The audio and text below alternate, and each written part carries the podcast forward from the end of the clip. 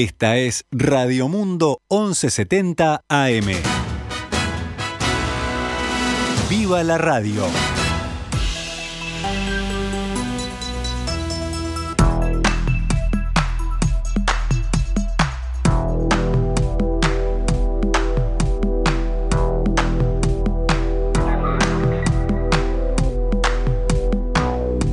12 horas 15 minutos. Damos comienzo a una nueva edición de Noticias al Mediodía. En este martes, martes 8 de marzo del año 2022.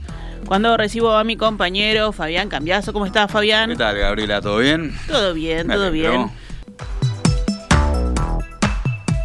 Bueno, comenzamos con lo que es eh, lo que domina la agenda de la jornada, que es esta celebración del 8 de marzo. Varias mujeres que integran el gobierno nacional en una actividad que se dice es inédita, eh, encabezadas además por la vicepresidenta Beatriz Argimón, van a presentar hoy los cambios y avances, así lo llamaron, en favor de las mujeres procesados durante este gobierno.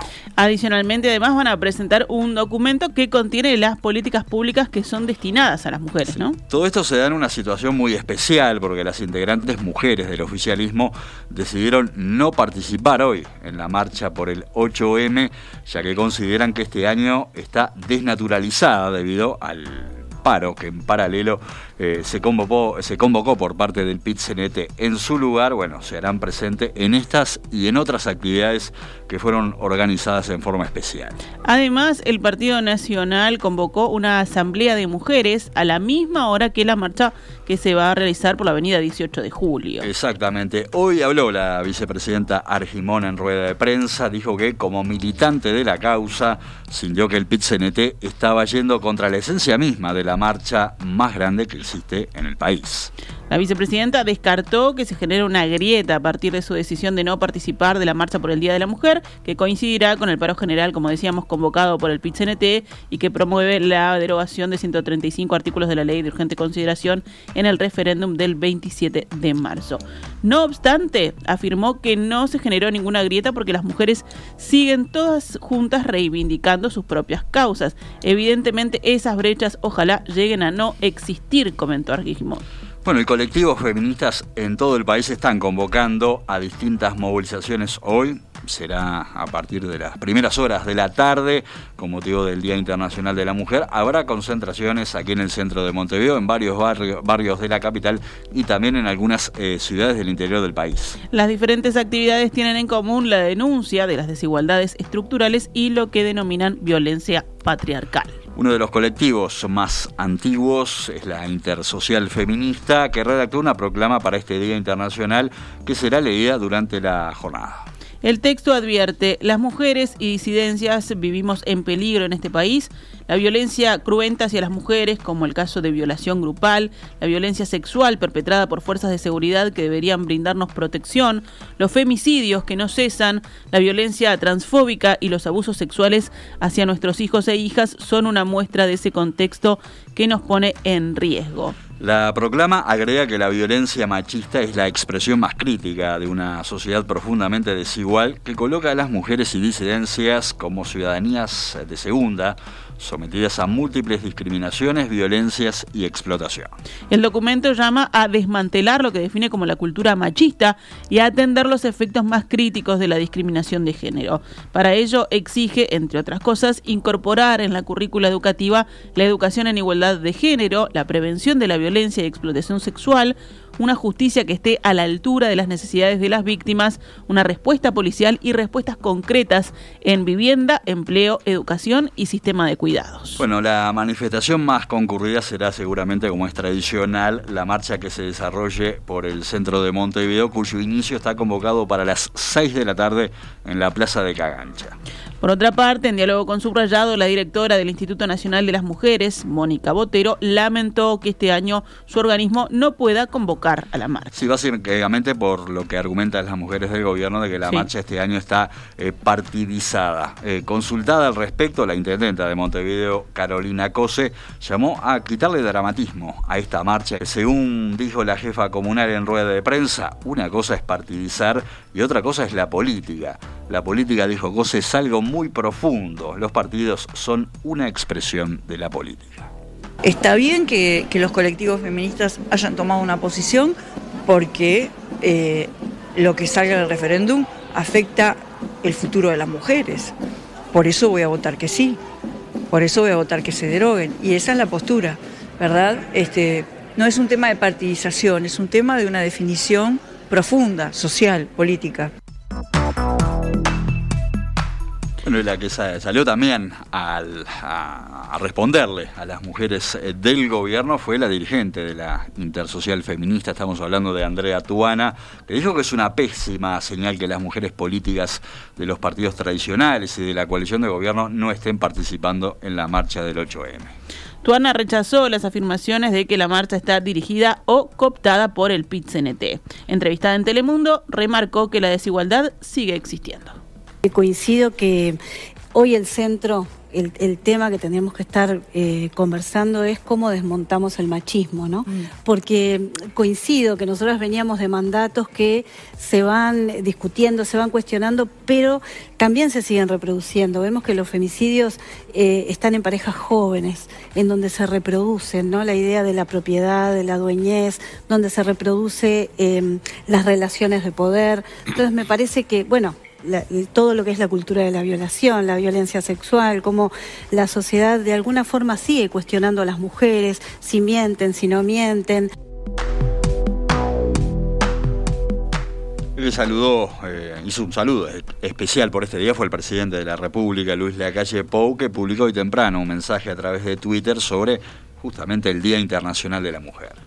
Es el tercer 8M de nuestro gobierno y en cada uno sentí que lo principal era reflexionar sobre qué avances lograron las mujeres a través de los años y cómo podemos hacer para acelerar el cambio. Buscar la igualdad entre mujeres y hombres es buscar una sociedad más justa, escribió la calle Pou. Vamos a detallar lo que es eh, el paro en sí, el convocado por el PIT-CNT para esta jornada.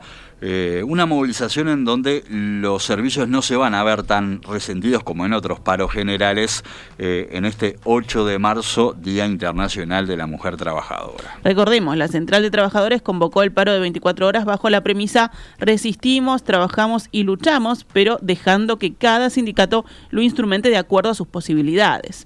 Varios gremios, bueno, resolvieron que los hombres no paren y otros decidieron que los servicios permanezcan activos eh, para asegurar así la concurrencia a las movilizaciones. La Secretaría de Género, Equidad y Diversidad del PIT-CNT difundirá su proclama del 8M en una conferencia de prensa a las 16 horas en la Plaza Independencia. a pocas cuadras de donde dos horas después va a ser leída la proclama de las mujeres por el 8M.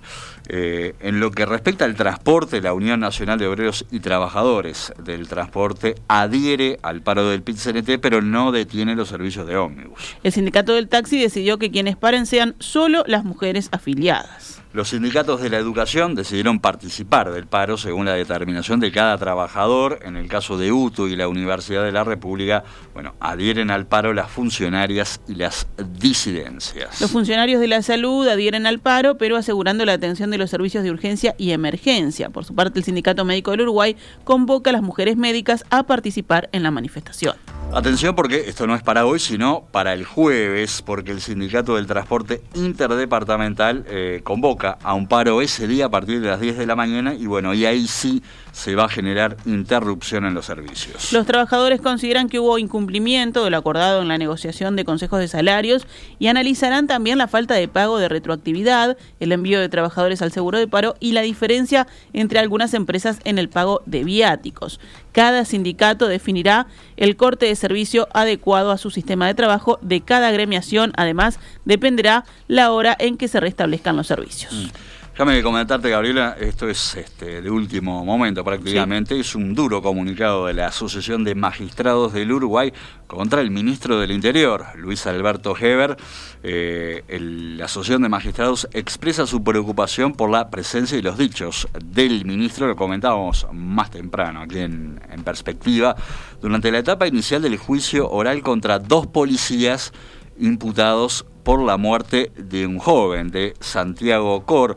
Recordemos, eh, Heber viajó ayer a Durazno para respaldar a estos dos policías que están imputados por la muerte de este joven eh, que murió luego de perder el dominio de su moto e impactar con un árbol luego de una persecución policial.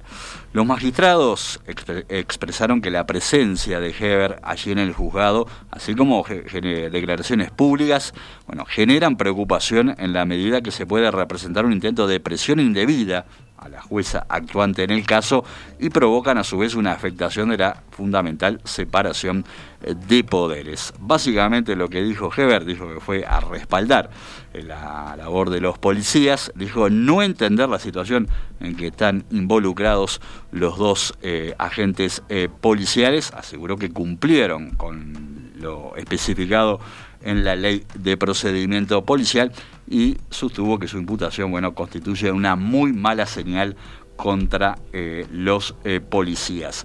La Fiscalía, por un lado, sostiene que está comprobado que hubo fallas en el, e irregularidades en el procedimiento que desembocaron en la muerte de Santiago Cor. La defensa de los policías aduce que la muerte se debió a una imprudencia eh, propia mientras escapaba de la persecución policial.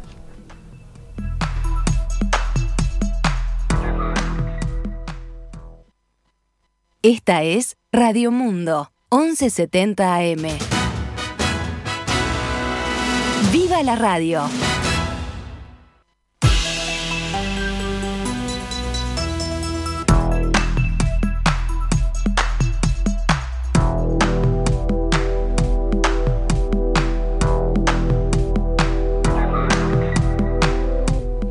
Continuamos en Noticias al Mediodía, son las 12 horas 29 minutos y nos vamos al panorama internacional.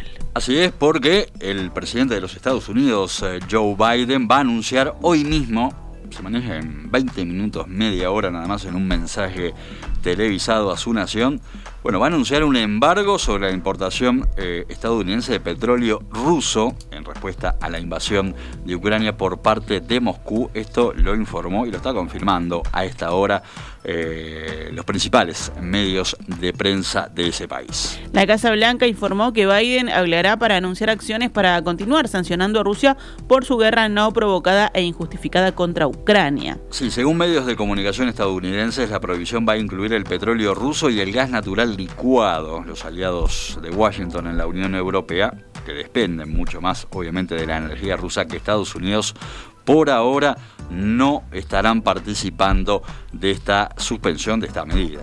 Rusia representa menos del 10% de las importaciones estadounidenses de petróleo y productos derivados del crudo, lo que significa que el impacto en la economía más grande del mundo sería más fácil de soportar que la de sus aliados. Así es, pese a que los estadounidenses están preocupados por la inflación y ahora por el aumento de los precios del petróleo, lo que merma eh, la popularidad de Biden entre los votantes. Eh, es que la presidenta demócrata de la Cámara de Representantes, Nancy Pelosi, apoya este embargo y un aumento de los aranceles sobre otros productos rusos para aislar aún más a Rusia, hijo de la economía global. Pero Pelosi también está a favor de tomar medidas para bajar los precios del petróleo, incluida la liberación de más crudo de la Reserva Estratégica de Estados Unidos. Los precios del petróleo han subido alrededor de un 30% tras la invasión rusa de Ucrania y el crudo Brent rondaba este martes los 130 dólares. Sí, lo que está estudiando Gabriel ahora Estados Unidos es levantar, nada más y nada menos que levantar las sanciones a Venezuela para que la entrada del petróleo venezolano en los mercados internacionales baje los precios. Habría habido eh, contactos bilaterales en ese sentido en las últimas horas. A todo esto, la alta comisionada de las Naciones Unidas para los Derechos Humanos, estamos hablando de la ex presidenta de Chile, Michelle Bachelet, denunció hoy en forma oficial miles de detenciones de opositores a la guerra que Rusia lleva adelante en Ucrania. Un total de 12.700 personas fueron detenidas arbitrariamente por haber participado en manifestaciones pacíficas contra la guerra iniciada el 24 de febrero, denunció Bachelet. Sí, estamos... Eh, por las dudas aclaramos, son manifestantes en Rusia, que se están manifestando contra la guerra. En Rusia, dijo Bachelet, el espacio para la discusión o la crítica de las políticas públicas, incluida la acción militar contra Ucrania, se está reduciendo cada vez más y más profundamente, a la vez que denunciaba además la acentuación de la censura de prensa. Los medios se ven obligados a utilizar únicamente información y términos oficiales, dijo la responsable de Derechos Humanos de la ONU. Eh, Bachelet se mostró conmovida por el uso de leyes represivas, allí así las eh, definió, que impiden a las personas ejercer sus derechos civiles y criminalizan el comportamiento no violento.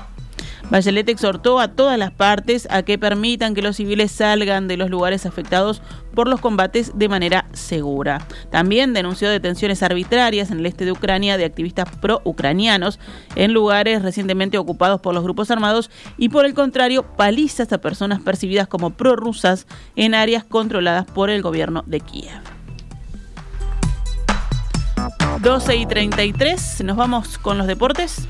Muy bien, porque la Asociación Uruguaya de Árbitros de Fútbol todavía no levantó la suspensión del torneo de apertura. Por ahora es una incógnita que es eh, lo que va a pasar y cuándo se va a jugar eh, lo que falta de la cuarta fecha y la previsible próxima eh, quinta fecha que de todas formas fue fijada en forma condicional para el próximo fin de semana por parte de la Asociación Uruguaya de Fútbol. Sí, lo que coordinaron fueron los partidos del viernes 11 de marzo, Cerrito Rentistas a las 19.15 en Parque Palermo, sábado 12 de marzo Fénix Boston River en el Capurro a la tarde a las 16.30, luego a las 19 en el Francini Defensor Sporting Plaza Colonia, el domingo 13 Albion Wanderers a las 16 y 30 en el Saloldi y Nacional Montevideo City Torque en el Gran Parque Central a las 19 y 30 horas. Todo esto en condicional, ¿no? Exactamente, todo, depende todo depende de lo que pase. Ya hubo reuniones, varias reuniones, varios contactos en las últimas horas. Esta tarde va a haber una nueva reunión. Eh, veremos si, hay, eh, si allí hay una solución y fundamentalmente si se atienden eh, los reclamos de los árbitros por mayor seguridad en los encuentros de fútbol. La que sigue andando, la que no para, es la Liga Uruguaya de Básquetbol, que sigue liderando el Club Atlético Goes. Ayer hubo partidos, Aguada le ganó 92 a 90 a Hebraica Maccabi.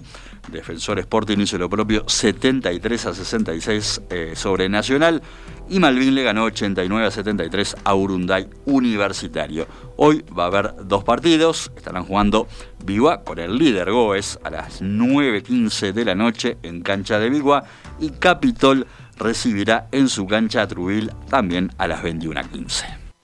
En perspectiva, una invitación para observar el Uruguay y el mundo también en las redes sociales. Seguimos en Facebook, Instagram y Twitter.